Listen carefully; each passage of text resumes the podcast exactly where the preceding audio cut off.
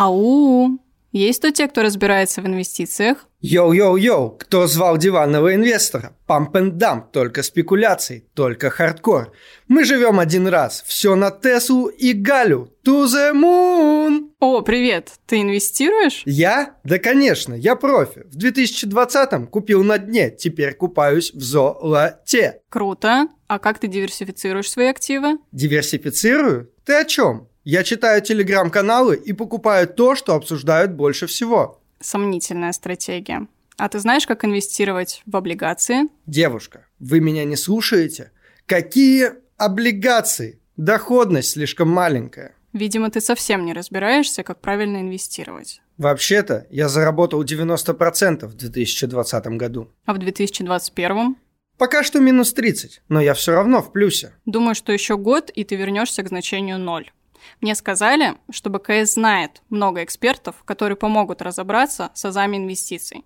Пойдешь со мной учиться? А там будут инфо-цыгане, которые скажут, во что вложиться? Нет. Только профессионалы своего дела, которые даже тебе смогут помочь. Ну, звучит не очень. Однако попробовать можно. Супер. Будем учиться финансовому планированию, разберемся с классами активов и сформируем качественный инвестиционный портфель. А потом я создам свой телеграм-канал и буду давать сигналы. Я не позволю тебе это сделать, потому что это нарушение закона. Блин, ну ладно, так и быть. Давай начнем учиться, а дальше посмотрим. Я уже открыл счет, и мне пришел сигнал о покупке просто нереальной акции с доходностью в 1000%. Круто, что ты уже готов. Ты хочешь купить одну акцию в свой портфель с 1000%? Ну да, все деньги в одну акцию. А у тебя есть вообще финансовый план или какая-то цель твоих инвестиций? Слушай, ну моя финансовая цель – это стать успешным и богатым. Что еще нужно? Ну, если честно, это мало похоже на финансовую цель. Еще какие-то есть параметры? Да нет, в целом. Ну, давай я тогда предлагаю все-таки начать с азов, инвестирования, прежде чем покупать нереальную акцию с 1000%, и определиться с какой-то финансовой целью наших инвестиций. Я думаю, что сегодняшняя наша гостья нам очень классно может в этом помочь. А кто у нас сегодня в гостях? Сегодня у нас в гостях Наталья Смирнова. Это независимый финансовый советник и ведущая своего YouTube-канала. О, привет! Привет! Привет! Расскажи нам немного о себе, о своем опыте, чем ты сейчас занимаешься. Может, дашь нам уже какие-то наставления. Ну, кстати говоря, у меня в моем портфеле была акция с тысячей процентов годовых, но это было в 2020 году, и это была Тесла. Но ее больше с нами нет. Нет, Тесла-то с нами есть, но в моем портфеле ее больше с нами нет. Я ее зафиксировала, потому что это такая редкость тысячегодовых, поэтому приходится фиксировать. О себе, ну, я, если можно назвать обмен рублей на доллары инвестициями, то инвестируя таким образом я лез четырех когда я свои первые деньги, которые мне родители выдавали на там покупку хлеба и так далее, я менял на доллар. Евро тогда еще в прогнозах не было, поэтому... Ну, а франки в Советском Союзе достать было крайне тяжело. А, собственно, на фондовом рынке я с начала нулевых, когда мне исполнилось 18 лет, а, собственно, начала с российских акций, потом зарубежные. И сейчас, ну, скорее я бы сказала, что я инвестор, нежели там владелец своего какого-то мини-бизнеса, YouTube-блогер, или как сейчас модно называть блогер-К, меня трясет от, от этого слова, но тем не менее. Так что в основном это инвестор. Не устала с двухтысячных? Нет, ну понятно, как это, мы уже не те и так далее, и так далее. Но э, могу сказать, что, слава богу, финансовые рынки развиваются стремительно. И если, например, в начале нулевых э, на российском рынке мне было вообще беспроблемно найти какой-то инвестиционный фонд акций, потому что их было, ну, тупо мало, то сейчас э, я инвестирую на зарубежных рынках и, например, смотрю ETF на индекс волатильности, смогу, смотрю ETF на стратегии хедж-фондов, то есть мне реально не скучно. И я понимаю, что все дальше и дальше будет все интереснее и интереснее. Серьезно. Что-то очень много непонятных слов, ETF какие-то, фонды. Я думаю, что нам... Так если хочется быть богатым, надо научиться этому всему. Тут без этого никак, говорю как опытный инвестор. Так что нормально, нормально, нормально, продолжаем. Блин, все-таки придется учиться. учиться. Мне кажется, что Дима больше хотел не тысяча процентов годовых, а тысяча процентов в моменте и желательно без риска. Ну, мы же не знаем, с какого капитала он начинает и что в его понятии слова «богатый». Поэтому, может быть, и годовых, а может быть, и за 10 лет. Поэтому тут зависит от входящих данных. Говорю, как все-таки математик. С ними нужно как раз определиться на этапе начала инвестиций. Ну, есть идеальный сценарий, э, которого обычно не бывает. Это когда человек может членораздельно сказать, сколько, вот прям в деньгах или деньгах, куда бы ни ставить ударение, в какой валюте нужно денег для счастья и когда. Ну, то есть, условно, богатый – окей. Но, например, для меня богатый – это может быть, ну, не знаю, там, 10 миллионов долларов – для кого-то 100 миллионов долларов, для кого-то это 1000 долларов в месяц, для кого-то это 10 тысяч долларов в месяц, для кого-то это иметь возможность в любой момент потратить 100 тысяч долларов, и чтобы это вообще на нем никак не отразилось. Поэтому понятие «богатый» нужно оцифровывать, и это в идеале должно быть до того, как человек начнет инвестиции, а не после. А зачем нужно вообще планировать свои инвестиции, а не просто купить, вот как Дима хочет какую-то акцию, посмотреть, что из этого будет, и все. Но для того, чтобы оценивать, что дальше с этим делать, нужно иметь представление о том, куда хочешь прийти. Ну вот, например, я ежемесячно определенную сумму инвестирую. Мне нужно понимать, а достаточно я инвестирую или нет, а с допустимым риском или нет. То есть я, например, понимаю, что я хочу там энный пассивный доход, начиная с моих, ну, там, 50 лет. То есть, условно, через 10 лет я хочу иметь там энную сумму денег для того, чтобы железобетонно не работать, ну, то есть я знаю, что я буду работать, но чтобы иметь возможность не работать, если я вдруг не захочу. И я должна понимать, сколько ежемесячно мне на это дело нужно откладывать с допустимым для меня риском. И плюс ко всему накладывается средняя доходность на финансовых рынках. Тысячи годовых бывает, я это видела, и неоднократно. Но они, к сожалению, бывают не каждый год. И бывают акции, которые сегодня сделали тысячу процентов, а в начале следующего года потеряли 50. Знаете, как есть такая присказка? Идеальный трейдер, который делает первый год плюс 200 годовых, второй год плюс 500, третий год плюс 1000, а последний год минус 100. Ну, то есть он теряет все, что он заработал вообще подчастую.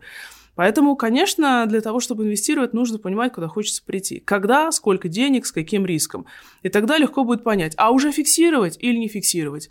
А сколько должно быть бумаг в портфеле. А сколько и в какой валюте заходить. Чтобы потом не было ситуации. Я сейчас э, захожу в рублях, а потом доллар просел, какой кошмар, мне, наверное, надо доллары закупать, или евро, или фунты, или франки. А что мне потом на них купить? Ну и так далее. И потом начнется разброд и шатание и вынос мозга финансовых советников типа меня. Я хочу накопить 10 миллионов долларов к 50 годам. Я поставил свою цель. Теперь я к ней иду. Что дальше? Так, 10 миллионов долларов к 50 годам. Сейчас... Мне 25. Так, то есть еще 25 лет есть. Замечательно. Какой, какая склонность к риску? Есть готовность рисковать? Ну, то есть сколько от вложенного есть готовность увидеть в минусе? Что значит увидеть в минусе? Мне надо будет фиксировать убыток или что? Э, это значит, что если готовность, например, сейчас вложить тысячу долларов, а через год увидеть, что это стало 500 долларов – стоимость акции. Не в смысле того, что ее нужно будет, естественно, фиксировать и получать минус 500. Но не, не будет ли такого, что ты, условно, психанешь через год и скажешь, да ну его нафиг, я лучше на депозите буду копить. Ну, я начал инвестировать в 2020, и когда вот рынок упал, по-моему, там было минус процентов 20, мне говорили, 25. То есть я заходил на дне. Э, мне кажется, что процентов 30-40 я потерплю. Ну, то есть это весьма агрессивные инвестиции. Я, ну, если так это называется, то да. Окей, тогда берем банальный калькулятор и считаем, сколько надо примерно инвестировать. Ну, допустим, вот у нас есть сумма 10 миллионов долларов, да, 10 миллионов. А какой первоначальный капитал мы берем? Есть что-нибудь? Нет. А, я так и а, думала, поэтому я и не спрашиваю. Соответственно, 10 миллионов у нас есть 25 лет. Делим на 25. И мы получаем, что если мы будем откладывать на банковский вклад, то нам в месяц нужно будет откладывать 30 тысяч долларов. Это на вклад, который вообще едва инфляцию, даже не покрывает инфляцию. Это если вот мы говорим про олдскульный вклад, прям совсем олдскульный. Если это очень консервативная инвестиция, ну, примерно около 25 тысяч долларов в месяц надо откладывать. Это очень надежные облигации. Если есть готовность рисковать, то, ну, условно, 10-15 тысяч долларов в месяц может хватить. А что так много-то? Я думал, я смогу откладывать там, ну, 500 долларов. тысяч рублей, И остальное заработать. 10 тысяч рублей. А все остальное будет приносить мне мои инвестиции. Ну, такое, в принципе, технически может быть, но с учетом того, что сейчас возраст 25 лет, то мы не закладываем, наверное, самое главное, мы не закладываем рост доходов. Потому что сейчас, э, то, что сейчас, например, ты можешь откладывать 5 тысяч рублей в месяц, то при карьерном развитии, я в нем не сомневаюсь, с такими амбициями, я считаю, что это правильно закладывать. Доходы тоже будут расти. И главное, с ростом доходов, э, чтобы расходы не росли быстрее, чем эти доходы, и чтобы сохранялась возможность инвестировать.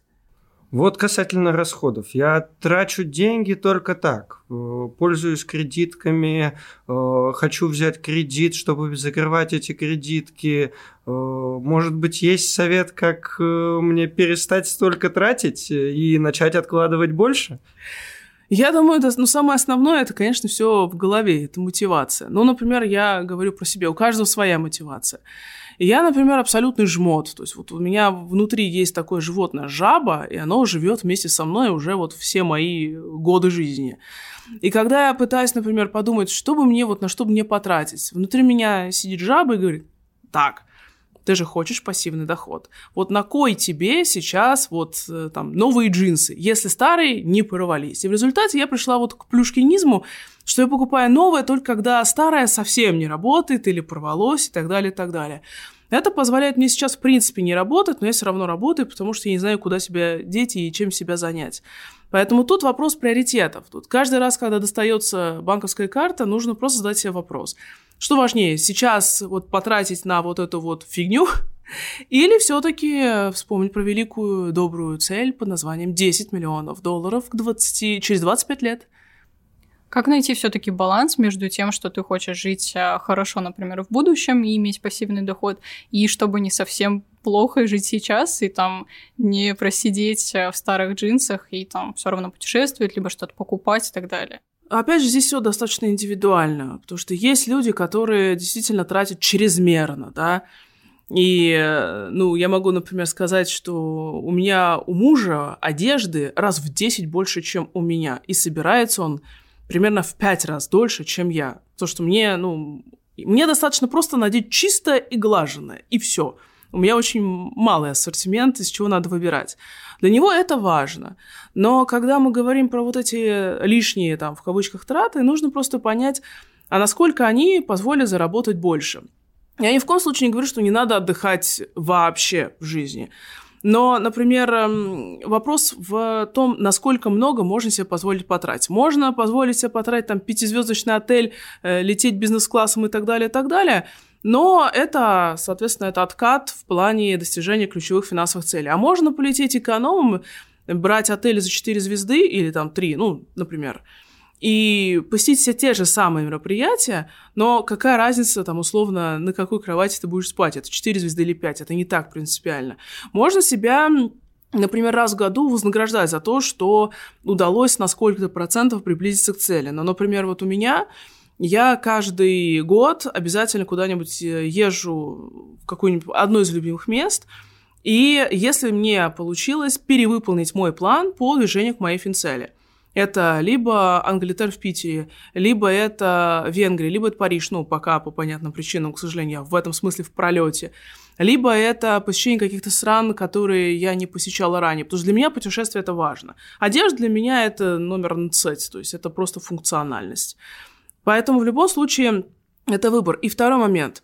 Не будем забывать про возможности заработка, потому что можно себя сильно ужимать по расходам, и это немного демотивирует. Я, например, когда, ну, например, понимаю, что я хочу новый компьютер мощный, или я хочу там что-нибудь еще, я начинаю думать, а где и на чем я могу бы заработать. Ну, например, где-то провести за деньги вебинар, получить 10 тысяч рублей, на эти деньги, ну, например, сгонять и оплатить половину поездки в Питер.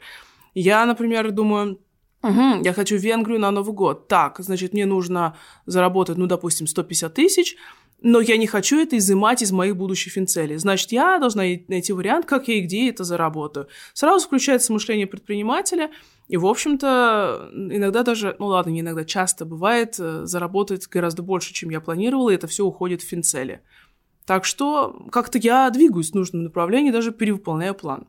Если, например, инвестор работает на своей постоянной работе, у него есть стабильный постоянный доход в виде заработной платы, сколько примерно процентов нужно откладывать, чтобы ну, быть, скажем, в ранрейте, да, и оптимально сформировать портфель. Понятно, что у всех, как мы уже сказали, финансовые цели разные и так далее. Но, например, там 1%, может, это считается нормально или совсем мало. Ну, конечно, много зависит от доходов, потому что если человек в месяц зарабатывает, ну, например, миллион, то 1% от миллиона это не так уж и плохо. Но все равно я бы сказала, что не меньше, чем 5, но лучше 10% от ежемесячных доходов лучше откладывать. Почему? Во-первых, могу сказать на примере и своих знакомых, и своих коллег, и своих клиентов. 10% от доходов обычно никто не может сказать, на что они потратили. Это обычно какая-то фигня. И вместо фигни это может быть инвестиционные инструменты – без каких-либо серьезных последствий для своих личных целей и для своего уровня жизни. Поэтому 10%, ну, поверьте, найти легко и можно. Нет, есть, конечно, люди, которые половину откладывают, 70%, но тут уже есть риски сорваться. То есть, когда человек себя постоянно держит в узде, то потом есть риск, да и ладно, все равно я хотел там условно 10 миллионов, в конце года у меня ну, например, миллион рублей. Миллион рублей сейчас это 10 миллионов долларов, это совсем ничтожно мало. Ну, его все далеко и надолго. Лучше здесь сейчас потрачу, а после нас хоть потоп. Поэтому психологически инвестирование должно быть комфортным. Ни в коем случае нельзя отказывать себе вообще во всем. Иначе реально может сорваться, нарушить инвест-стратегию, и это закончится все достаточно печально. Ну смотри, сейчас мои доходы сходятся с моими расходами. Где мне найти лишние деньги на инвестиции? Есть какие-то советы, как, может быть, оптимизировать это все? Ну, есть, конечно, общие советы по названиям, там, на это меньше тратить, на это, на это, но я бы рекомендовала начать сначала с финансовой оптимизации. То есть, если есть кредиты, то возможно посмотреть тему рефинансирования, чтобы, например, кредиты, которые брались по более высокой ставке, закрыть кредитами под меньшую ставку и это уже будет небольшая экономия. Дальше. Если в течение года есть расходы на, ну, в частности, на здоровье, на ну, лечение, имеется в виду себя, близких родственников, на образование, на пенсию, на страхование жизни, если была покупка квартиры, в том числе в ипотеку, или если открыт индивидуальный инвестиционный счет, это налоговые вычеты. Если есть доход, а именно зарплата, то это возврат излишне уплаченного налога. Это деньги, которые тоже можно инвестировать достаточно легко. Сейчас, 2021 года, у нас очень многие налоговые вычеты можно получить гораздо проще, чем это было даже годом ранее. Это все делается на сайте налог.ру достаточно просто. То есть это все деньги, которые валяются под ногами. Либо еще вариант, ну, например, вот я пользуюсь карточкой необычной, а с кэшбэком. И я трачу как привыкла, но я выбрала такую карту с таким кэшбэком, который идеально подходит под мою структуру расходов. Я трачу как привыкла, у меня где-то около 3-5% по самым крупным статьям возвращается обратно на карту. Это экономия около там 2000 рублей в месяц. 24 тысячи в год. Халявная поездка в Питер. Почему бы нет? А что касается налоговых вычетов, там что, можно много на этом заработать и отложить? Ну, что, опять же, что считать за много? Все, что выше ноля, для меня это все равно много. Но, например, если у человека есть а, ипотека и квартира, если у него есть возможность, там, например, открыть индивидуальный инвестиционный счет и еще ну, например, за год были какие-то расходы на, ну, не дай бог, там, на лечение и так далее. В среднем от государства можно вернуть, я сейчас скажу сколько. Ну, вот, допустим, квартира, допустим, даже без ипотеки – лимит – это у нас 2 миллиона рублей налоговый вычет, 13% от этого, 260 тысяч можно получить от государства, излишне уплаченного налога. А по индивидуальному инвестиционному счету лимит 52 тысячи излишне уплаченного налога. Ну и лимит по самым классическим социальным вычетам это 15 600 рублей. 327 а, 600 рублей можно вернуть от государства. И это не все, но это я перечислила самые основные. То есть это в месяц почти 30 тысяч рублей. 30 тысяч рублей – это на самом деле очень даже неплохие деньги. И если их инвестировать ежемесячно опять в тот же самый, хотя бы даже индивидуальный инвестиционный счет, по сути, это бесплатный ИС, с которого опять в следующем году можно вернуть 52 тысячи. Вот так. И это не твои деньги, это все возвращено от государства. Поэтому, когда мне говорят, нет денег, ну, come on, они все есть. Для этого же надо еще зарабатывать, правильно, чтобы были возможности получать такие налоговые вычеты. Ну, конечно, должен быть официальный доход, который облагается по ставке 13%, ну или 15%, если годовой доход превышает 5 миллионов. И с 2021 года доходы от инвестиций в ценные бумаги для налоговых вычетов вот такого рода, как я перечислила, не подойдут. Но, как я понимаю, у тебя зарплата есть, поэтому с этим все нормально. Ты же сказал, что у тебя доходы совпадают с расходами, соответственно, они какие-то есть. Да. Ну, все, вопрос закрыт тогда. А какие проблемы возникают у начинающих инвесторов вот по типу того, что Дима сейчас перечислил? Может, еще какие-то самые распространенные, вот с чем нужно быть аккуратным, и мы это знали, когда начали свой финансовый план составлять? Ну, наверное, самая основная, я бы даже не сказала ошибка, а вот тонкость, да, это вот эта потерянность. То есть вот я открыл брокерский счет, и с чего начать? А, ну, то есть есть люди, которые на все деньги хотят начать с какого-то хайпа, там, GameStop, э, Tesla или там Газпром, который сильно вырос. Но нельзя покупать прошлую доходность, особенно если она была какой-то нереальной. Не бывает такого, что каждый год компания растет на 1000%, на 300% и так далее. Поэтому я сейчас скажу безумно скучную вещь для большинства наших слушателей, но нужна старая добрая диверсификация. Нельзя делать ставку только на что-то одно. Мы же не в казино. Мы занимаемся тем, что у нас есть наши накопления, или они будут, и нам нужно их грамотно инвестировать, чтобы любой малейший кризис или любая малейшая негативная новость по компании не обрубила все наше начинание на самом корню. У меня не более 2% от портфеля на одну компанию. 2% одна компания.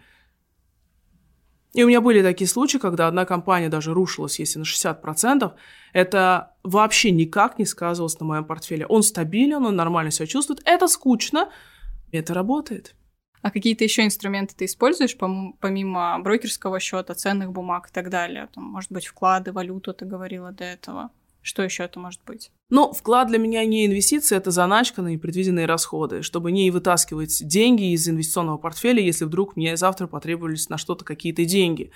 И не лезть в кредитные деньги, естественно. Э, что касается валюты, то валюта – это часть моего инвестпортфеля. Я в валюте покупаю те или иные ценные бумаги. То есть просто купить доллары и положить в тумбочку – это не инвестиция. У меня э, была инвестиция в недвижимость – но я ее заменила на инвестиции в недвижимость через фондовый рынок, опять же, через акции компаний, которые владеют объектами недвижимости. Пример – это РИИТы или рейты, по-разному их называют, Real Estate Investment Trusts, американские компании, корпорации, которые владеют недвижимостью. Есть э, стратегии хедж-фондов, но это, опять же, у меня через фондовый рынок и так далее, и так далее – Поэтому сейчас у меня вообще все, вот все варианты инвестиций и в драгоценные металлы, и в альтернативные инструменты, все идет только через фондовый рынок, потому что это ликвидно, это управляемо, и это доступно с минимальных сумм, поэтому даже с достаточно комфортной суммой для себя я, ему, я имею возможность иметь портфель вообще по всему миру во всех инструментах, не напрягаясь. Может быть, ты поделишься с нами каким-то лайфхаком, как можно учитывать свои активы, особенно если они находятся в разных инструментах. То есть я, например, написала свой финансовый план на листочке, да, но, может, есть какие-то сайты, сервисы, приложения, где можно вот консолидированно и очень удобно смотреть, а, какие доходы, расходы были за месяц и вообще на какой ты ступеньке к достижению своей вот итоговой цели. А, есть, например, э, приложения банков и брокеров, которые позволяют это все учитывать, но только если человек все оплачивает с банковской карты. Тогда есть возможность этой автоматической классификации по типам расходов. И далее, если брокерский счет открыт в этой же финансовой группе, например, зайти и посмотреть, э, как идут дела в плане достижения цели. И это бесплатно. Есть платные сервисы, это примеры Intel Invest, Easy Finance и так далее – пожалуйста, можно учитывать там. Но это характерно для тех, кто использует несколько брокерских счетов или несколько банков, чтобы это все агрегировать где-то в одном месте. Я все делаю в Excel, потому что, а, я уже говорила, у меня внутри жаба, и б, мне нравится самой структурировать аналитику по портфелю, а в приложениях есть не все, что я хочу видеть. Так, я начал немного путаться. Давайте по пунктам. Первое, второе, третье. С чего мне начать? Вот я открыл брокерский счет, Дальше там что-то было про финансовое планирование. Что мне нужно делать? Ну, первое, определяем цель, то есть срок, сумма, допустимый риск. Потом мы определяем, сколько нам, соответственно, ежемесячно нужно инвестировать. Даже если сначала, вот как в нашем примере, там 10-15 тысяч долларов в месяц пока кажется недостижимым, это не значит, что нужно это все отложить. Надо начать хотя бы с посильной суммы, хотя бы 10% от ежемесячного дохода да, в виде инвестиций. Следующий шаг. В зависимости от того, мы готовы рисковать или не готовы, мы определяем, в какие инструменты. Готовы – больше в акции. Не готовы – больше в облигации. А дальше нужно понять, э, есть ли готовность самостоятельно выбирать конкретные ценные бумаги или нет. Если есть, тогда самостоятельно выбирать конкретные акции, конкретные облигации. Если нет, тогда инвестиционные фонды, которых огромное количество на нашем рынке, они доступны неквалифицированным инвесторам. И хотя бы раз в год смотреть на портфель, сверять часы, насколько все комфортно по риску, насколько все диверсифицировано и насколько приближаешься к своей собственной финансовой цели. Знать бы, как работают все эти акции, облигации, фонды. Лиза, скоро мы до этого дойдем? Ты же уже сегодня хотел купить акцию с тысячи процентов. Ты уже передумал? А сейчас я понимаю, что я очень многого не знаю. Так что там дальше? Отлично, будем дальше разбираться. И в следующем выпуске мы как раз обсудим классы активов, диверсификацию и как э, инвестировать в эти активы. Очень жду. Наталья, спасибо тебе большое. Я думаю, что очень много интересной информации было, и мы это будем использовать в своих финансовых планах. Главный диванный инвестор московской биржи начинает осознавать ошибки, которые он мог бы допустить. Ну, Спасибо. а я желаю успехов в достижении 10 миллионов и не в 50, а может пораньше. Главное, как это, все ко всему подходить с умом. Всем спасибо. Пока. Всем пока. Материалы, представленные в данном выпуске, не являются индивидуальной инвестиционной рекомендацией. Финансовые инструменты либо операции, упомянутые в данном материале, могут не подходить вам, не соответствовать вашему инвестиционному профилю. ООО «Компания БКС» не несет ответственности за возможные убытки инвестора в случае совершения операций либо инвестирования в финансовые инструменты, упомянутые в данном материале. Акции, облигации, деньги, купоны.